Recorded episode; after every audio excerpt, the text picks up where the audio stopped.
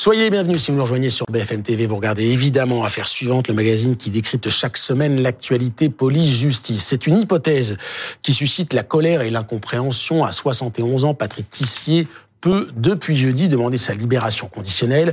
Celui qu'on a surnommé l'ogre de Perpignan a en effet purgé les 30 ans auxquels il a été condamné pour le viol et le meurtre de la petite Karine. C'était en 1993. Tissier est décrit comme un homme sans âme.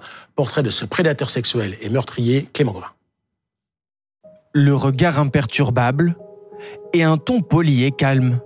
Le 26 janvier 1998, quand Patrick Tissier se présente devant la cour d'assises de Perpignan, son attitude paraît exemplaire, bien loin de l'homme violent, pervers et dangereux décrit par les experts psychiatriques, et de la barbarie des trois crimes dont il est à nouveau accusé. Le dernier en date est celui de la petite Karine survenue cinq ans plus tôt, une enfant âgée de seulement 8 ans que Patrick Tissier connaît bien. C'est un ami proche de la mère de l'enfant, Jocelyne. Tous deux fréquentent la communauté mormone. À la fin de l'été 1993, Patrick Tissier enlève la fillette à la sortie de l'école, avant de la violer, de la tuer et d'abandonner son corps dans un puits. Après l'avoir interpellée, les enquêteurs font rapidement le lien avec deux autres affaires. Celle de la disparition d'une Italienne de 45 ans, sa voisine de palier, et celle de l'agression de Marie-Josée Gauze. Après l'avoir battue et violée, il l'a laissée pour morte.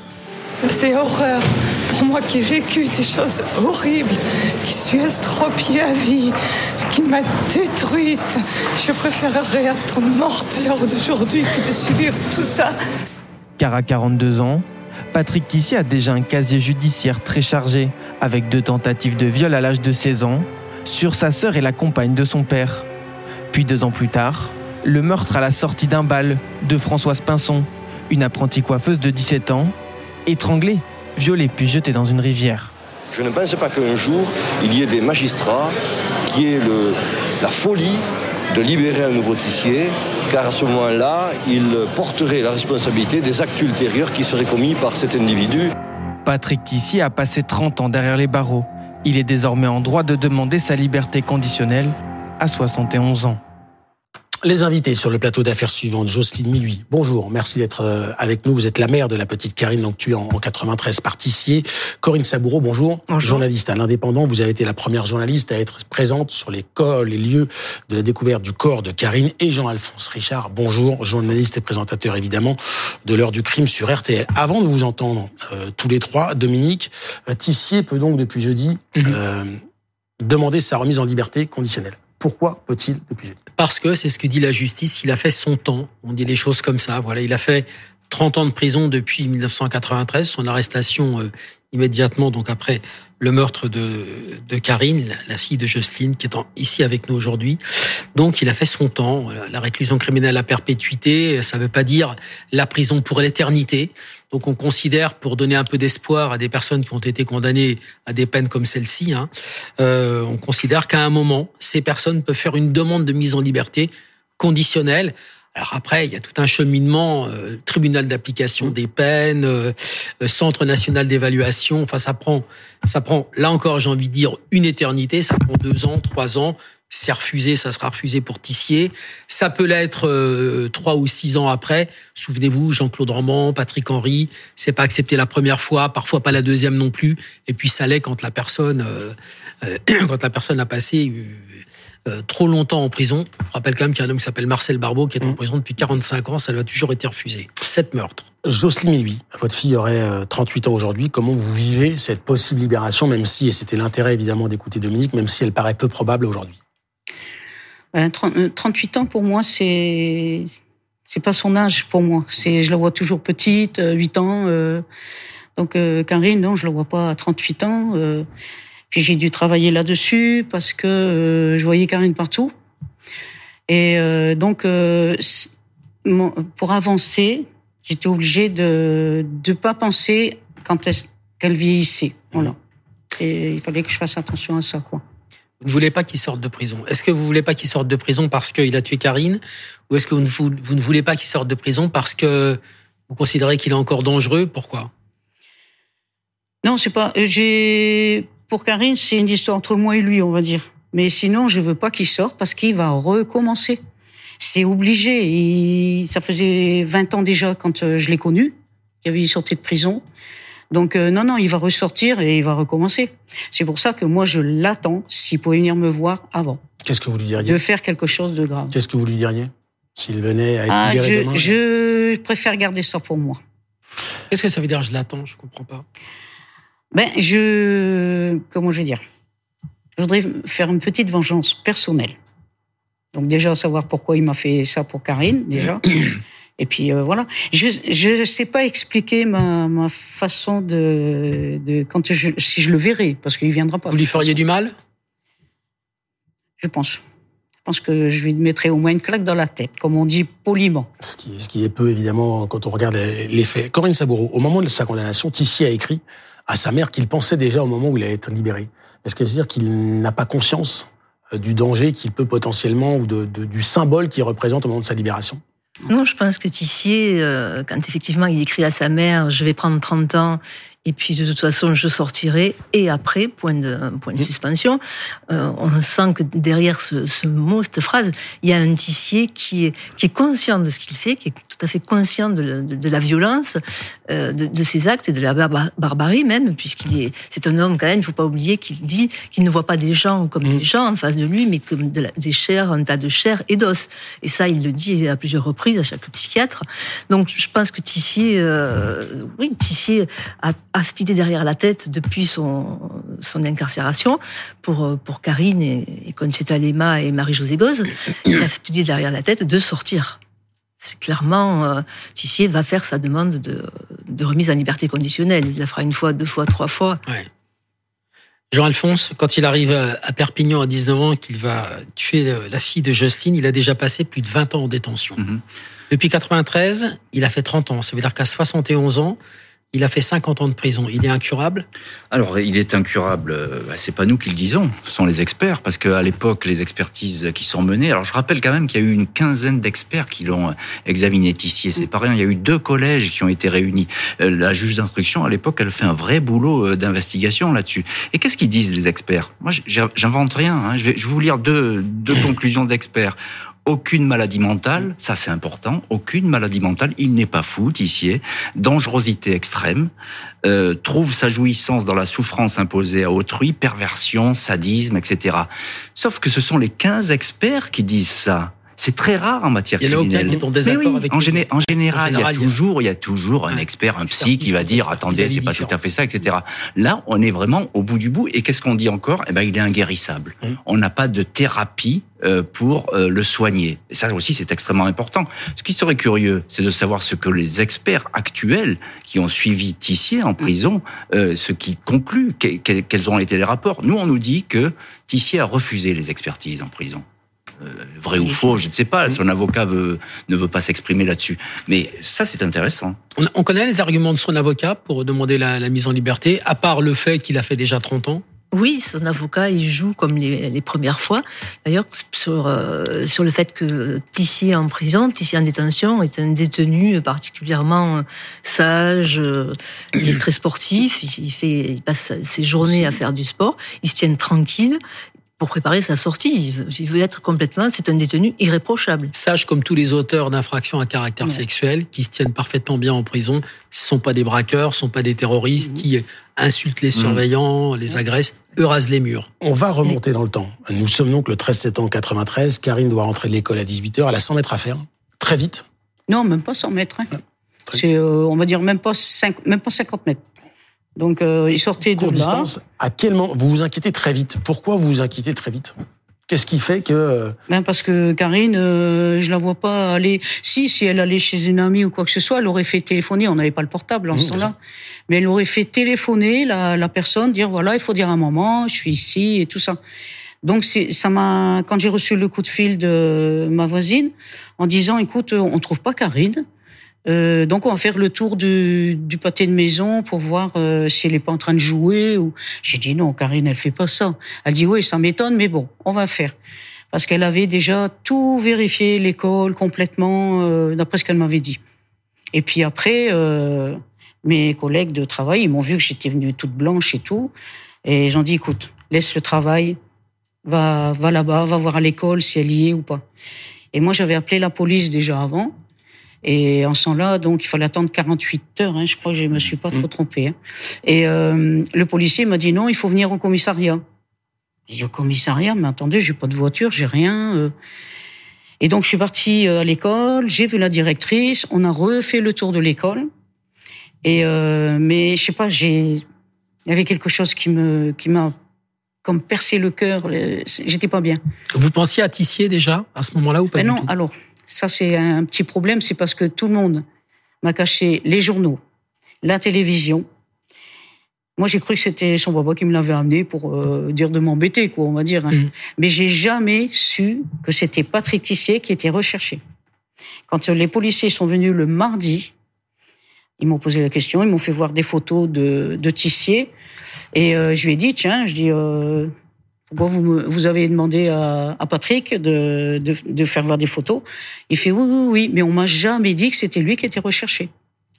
Une, photo notamment vous intrigue, Amour. Oui, une des premières photos, dès que je suis, euh, j'ai appris la disparition de Karine, je me suis rendue euh, chez Jocelyne, et c'était justement au moment où tout le monde cherchait Karine dès le départ. Et sur la, sur l'écran de télévision, il y avait une photo euh, qui moi m'a sauté aux yeux. Avec, c'était un homme en train de, de tenir dans les bras les deux enfants, Karine et Cédric, et j'ai demandé à Jocelyne si c'était le père, si c'était leur père, parce que ça paraissait, ça paraissait être logique. Et Karine me dit non, non, pas du tout, c'est un ami, euh, un ami de la famille. J'étais sur place avec un photographe, et tout de suite je lui demandais quand même de prendre la photo, parce que ce regard, cet homme avait un regard euh, glaçant, un regard tellement étrange qu'il il détonnait dans cette maisonnée du, du bonheur avec les enfants. C'était quelque chose de, très étrange. Et en plus, la place sur le téléviseur, c'est une place importante. On l'a cette photo, non? On l'a, Ronald On l'a pas. Elle est ici. Oui, c'est la photo de l'indépendant. Je ne sais pas si on la voit bien. Mhm. Voilà, elle est en couleur. C'est vous qui l'avez eue. Euh, vous avez fait votre enquête. Mhm. Donc, euh, où effectivement, on a l'impression d'un père avec ses enfants ou d'un papy avec ses petits enfants. Il est rassurant. Il est rassurant. Il a, il a un beau visage. Il a un beau sourire. Euh, il a pas du tout. Euh, Jean-Alphonse, il, a, il a pas. Non. je vais encore, je vais encore y revenir. C'est pas vous, mais il a pas la tête de l'emploi. Non, il a pas la tête de l'emploi. Mais d'ailleurs, c'est comme ça qu'il chaque fois il s'est faufilé entre les gouttes. Effectivement, quand on le connaît pas, cet homme, bah, bah c'est un type qui est voilà qui, est inséré. On, on, se méfie pas et c'est pour ça aussi qu'il a pu euh, tromper autant de monde très rapidement. Qu'est-ce qui fait qu'on s'intéresse à lui et, euh, comment vous en arrivez, euh, vous, Corinne Saboureau, devant ce puits? Comment ça se passe? Parce que ça va assez vite en fait. Ça va très très vite même. moi je m'intéresse à lui parce que dès le départ cette photo me dérange. Donc je fais des recherches sur lui. Je vais à l'église mormone, j'essaie de me renseigner, de voir un petit peu euh, qui est cet homme. Je me rends vite compte qu'à l'église il n'y est pas allé depuis, euh, depuis plusieurs jours. En fait il, il a l'air d'être disparu. J'ai son adresse, je vais, je vais chez lui, il n'y est pas. Euh, il n'y a, a, personne. Donc, euh, ce, vraiment, je m'intéresse, je, je, focalise un peu sur ce, sur ce tissu, sur cet homme. Et à ce moment-là, euh, au bout de dix jours, la juge d'instruction, Daniel Bro, euh, que j'étais allé voir et avec qui j'avais dit, puisqu'on jouait franc jeu, euh, avec qui j'avais dit, bon, je sais très bien que c'est lui que vous cherchez, on va balancer la photo c'est ma rédaction, un chef qui a décidé, on va balancer la photo et comme ça, ça fera un appel à témoins et Tissier sortira. Et la traque, euh, la chasse à l'homme commencera peut-être, mais en tout cas, Tissier sortira de, de cavale et sortira de son trou. Effectivement, on a, on a donné la photo, qu'on a mis à la une. La juge d'instruction a organisé une conférence de presse. Et très très vite, là, ça s'est accéléré en quelques heures, une journée, même pas une journée. Euh, Tissier est vu partout dans l'Hérault. Et en fin de soirée, moi, je venais de terminer mon papier sur sa journée. Euh, de fuite euh, et de traque. Et euh, vers 20 heures, j'ai reçu un coup de fil de quelqu'un d'anonyme qui se présentera plus tard à moi, mais qui au départ est anonyme, et qui me dit dépêche-toi, mmh. pars avec un photographe sur la route de Fitou. Il m'explique quel cabanon je dois trouver, puisqu'il y en a plusieurs. C'est une route où il y a bordé de, vieux cabanons abandonnés. Il m'indique celui, euh, celui où le corps de Karine serait. Donc je discute avec ma, direction, qui est pas trop favorable au départ, au départ à ce que je parte. Et puis j'insiste, j'insiste même lourdement. Donc je prends la voiture et le photographe. On se rend sur place, on trouve le cabanon. Euh, et on, met les lumières de la, de la, voiture, les phares de la voiture euh, sur ce cabanon. Et au moment où on allait, enfin, où j'allais, parce que le photographe se tenait à l'écart, au moment où j'allais passer une tête dans le cabanon pour voir s'il y avait un puits, euh, la PJ est arrivée, les services de police, les pompiers, tout le monde est arrivé à ce moment-là. Donc, euh... Et c'est ici qu'était Karine. Et c'est ici qu'était Karine. le corps de Karine. Le corps de Karine était là. Il a fallu que le GREMP de, de Narbonne... De, groupe de recherche en profondeur. Groupe de recherche, oui. Euh, des sapeurs-pompiers. Euh, ils ont dégagé des tas de, de gravats, euh, des, des, des, couvertures. Le corps avait été donc franchement dissimulé, mais au bout de trois mètres de profondeur, ils ont commencé à trouver le cartable rose de Karine et et puis une chaussure et puis euh, un t-shirt et puis le corps. Jocelyne tout en respectant évidemment votre émotion euh, qui est encore extrêmement forte et on le comprend tous, on la partage avec vous.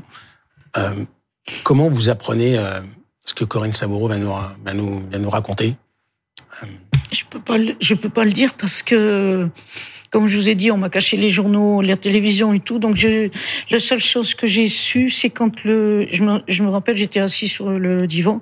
C'était la seule fois que je pouvais regarder la télé. Mmh. Et c'est le jour où on l'a arrêté. Alors, euh, bon, j'avais des gens euh, qui sont en train de faire, euh, je sais pas quoi, à la maison. Et euh, je vois euh, info, les infos, ouais, je sais pas quoi ouais. là spécial. Et, euh, et là, je vois, euh, nous avons arrêté le présumé euh, kidnappeur de Karine. Je crois que c'était comme ça que ça t'est dit. Et je regarde là, je dis, mais pourquoi ils ont arrêté Patrick Il euh, n'y a rien à voir. Et donc, il y a quelqu'un qui a dit, pure, et la télévision, ils ont éteint la télé.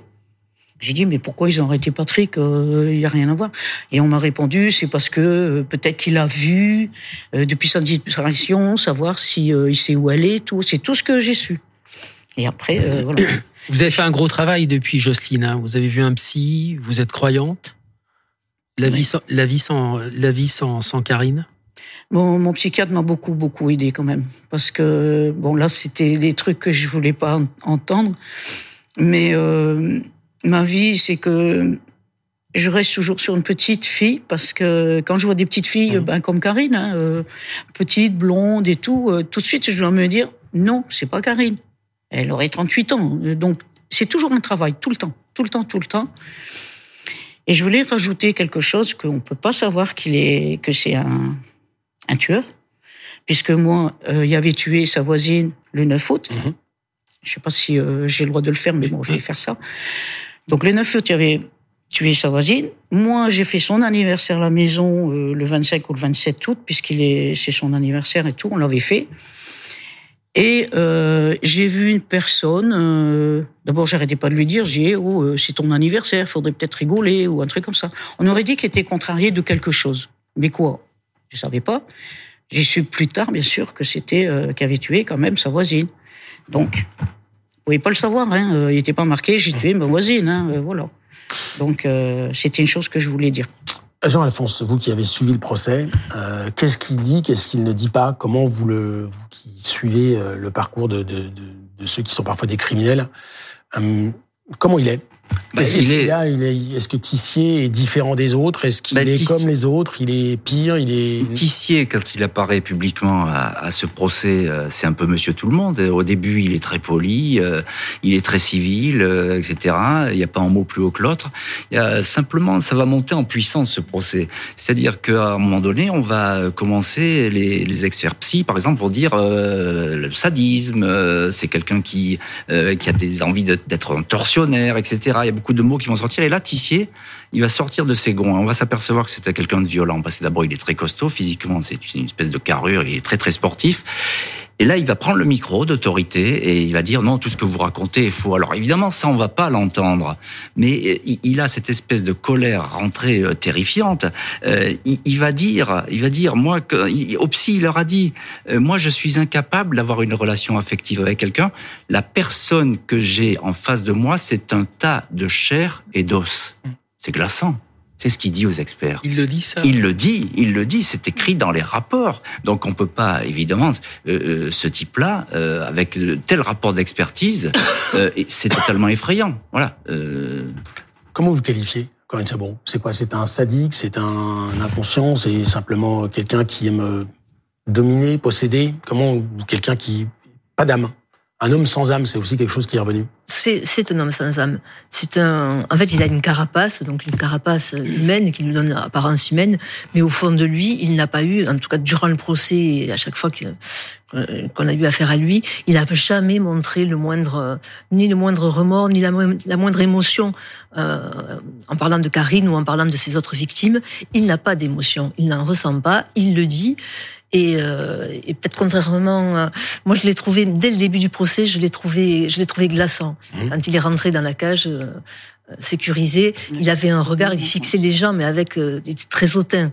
C'était, euh, c'est moi, Tissier c'est quelqu'un qui est qui n'est qui forcément n'est pas malade. Il est intelligent, il est très intelligent, et pour sa défense, il dit que euh, il est pris de pulsions irrépressibles et que c'est la société qui doit régler ce problème et pas lui, et que lui, euh, il n'y est pour rien. Il en veut beaucoup à sa famille, etc. Mais bon, voilà, ça c'est les excuses qu'il avance. Hein. Et le tribunal d'application des peines qui va devoir se prononcer sur oui ou non, euh, on le laisse sortir va tenir compte de tout ça, bien évidemment. Mais c'est très important. Il y a une commission qui va se réunir. Alors, vous avez dit, vous avez cité le cas Jean-Claude Roman, qui est emblématique en la matière, le faux médecin de l'OMS. Sur sa sortie de prison. Il a multiplié les demandes de sortie. Tissier a déjà demandé, il faut le savoir. Il a déjà demandé alors qu'il n'y avait pas droit il a fait combien à de sortir. Euh, combien d'années euh, Il a fait combien de demandes ah, il a, je, crois il, y a, peut-être 5. À ma connaissance, 5-6, mais pour des week-ends, hein, pour de la liberté conditionnelle sur des week-ends. Et il n'est pas sorti. Et il n'est pas sorti. Ça n'a pas été accepté. Il y a cette commission qui va se réunir. Et il y a quelque chose de très important, c'est qu'à une époque,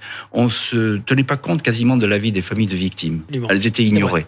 Aujourd'hui, euh, Jocelyne va pouvoir euh, avoir son mot à dire, c'est-à-dire que dès lors que les familles ne sont pas d'accord, et c'était le cas pour Jean-Claude Roman, euh, eh bien, en général, la sortie ne se fait pas. Là, il va y avoir une évaluation très très importante qui va être faite sur ce cas, parce qu'encore une fois, c'est un des, des, pires criminels sexuels qui sont en prison aujourd'hui. Faut bien le dire. Hein. Un des pires criminels sexuels et le premier à être condamné à la perpétuité avec une peine de sûreté de 30 ans. Merci à tous les trois d'avoir été sur le plateau d'affaires suivante pour ce témoignage et revenir sur cette affaire et sur aussi pour une façon de rendre hommage à, votre, à votre fille, Carrie.